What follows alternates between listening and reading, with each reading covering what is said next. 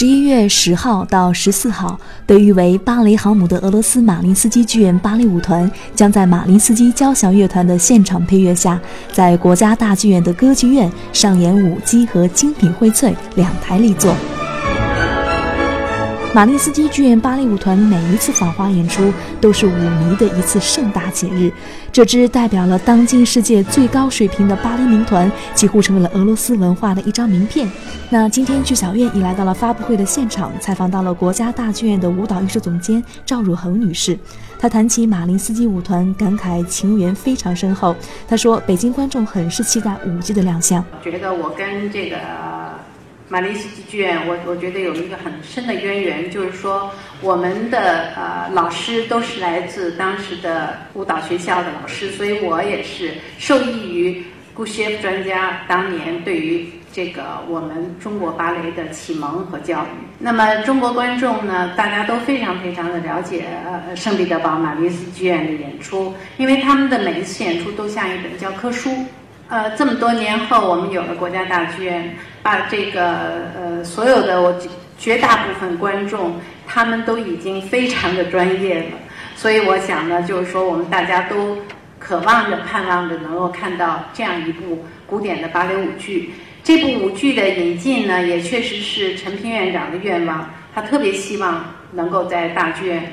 能够演出舞姬，因为呢，呃，过去在整个的国家大剧院咱们开张的时候，二零零七年，我们第一次请的就是马林斯基剧院到这儿来演出的《天鹅湖》，所以中国的观众现在已经不不满足《天鹅湖》了，是希望看到更多更好的节目，因此他们这次能够带来这样的一个舞剧，还能带来另外一台啊小节目，我想这个首都观众简直就是在这一个。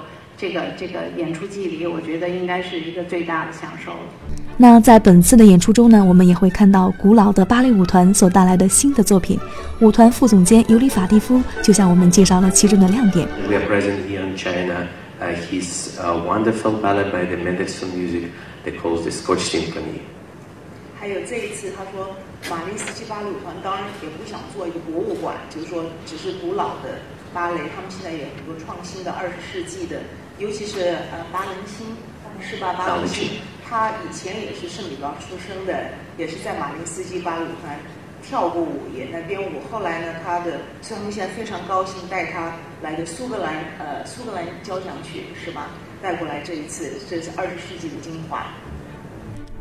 本次马林斯基剧院芭蕾舞团带来的五大首席中，人气最高的莫过于有最美天鹅之玉的乌里安娜·洛帕特金娜，气质优雅高贵，技术与表演出神入化。那这次呢，也是她第四次来到国家大剧院。她说有一种回到家的亲切感觉。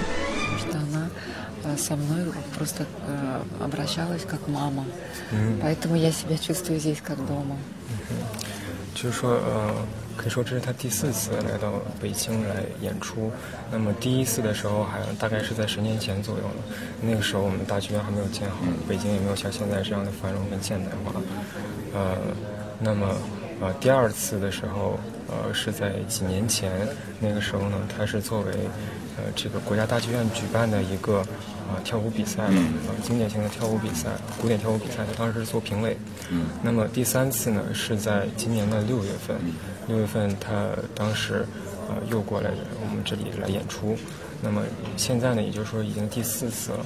他这次来呢，就是说，啊，感觉到像家一样的温暖跟温馨。他来到这里，他可以熟悉每一个长廊，啊，阶梯，他都很熟悉这里的环境。他觉得就像，啊，家一样。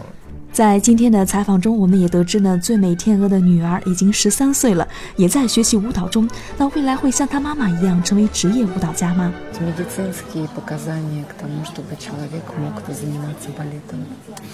他说，他认为他的女儿不能够像他将来一样成为一个职业舞蹈演员，就像你们刚才看到他的表示，因为这个需要一些呃身体上的我们所说的这种呃不是很常规的结构。不是很常规的结果，它是需要这种医学上的鉴定。比如说，他的骨骼不是正常的，像咱们人人那种是比较呃特别的那种。嗯，所以他认为他的这个女儿不能够像他一样。如果您是舞蹈爱好者，这次马林斯基顶级舞团的来袭一定不要错过。最为精湛、完美、细腻的舞蹈与马林斯基交响乐团的演奏绝妙融合，一定会成为十一月最文艺、最浪漫的一道风景。最后，剧小燕也把作品精品荟萃中来自于门德尔松的第三交响曲送给你，就让我们在音乐中去感受巴黎天团王者的瑰丽风采吧。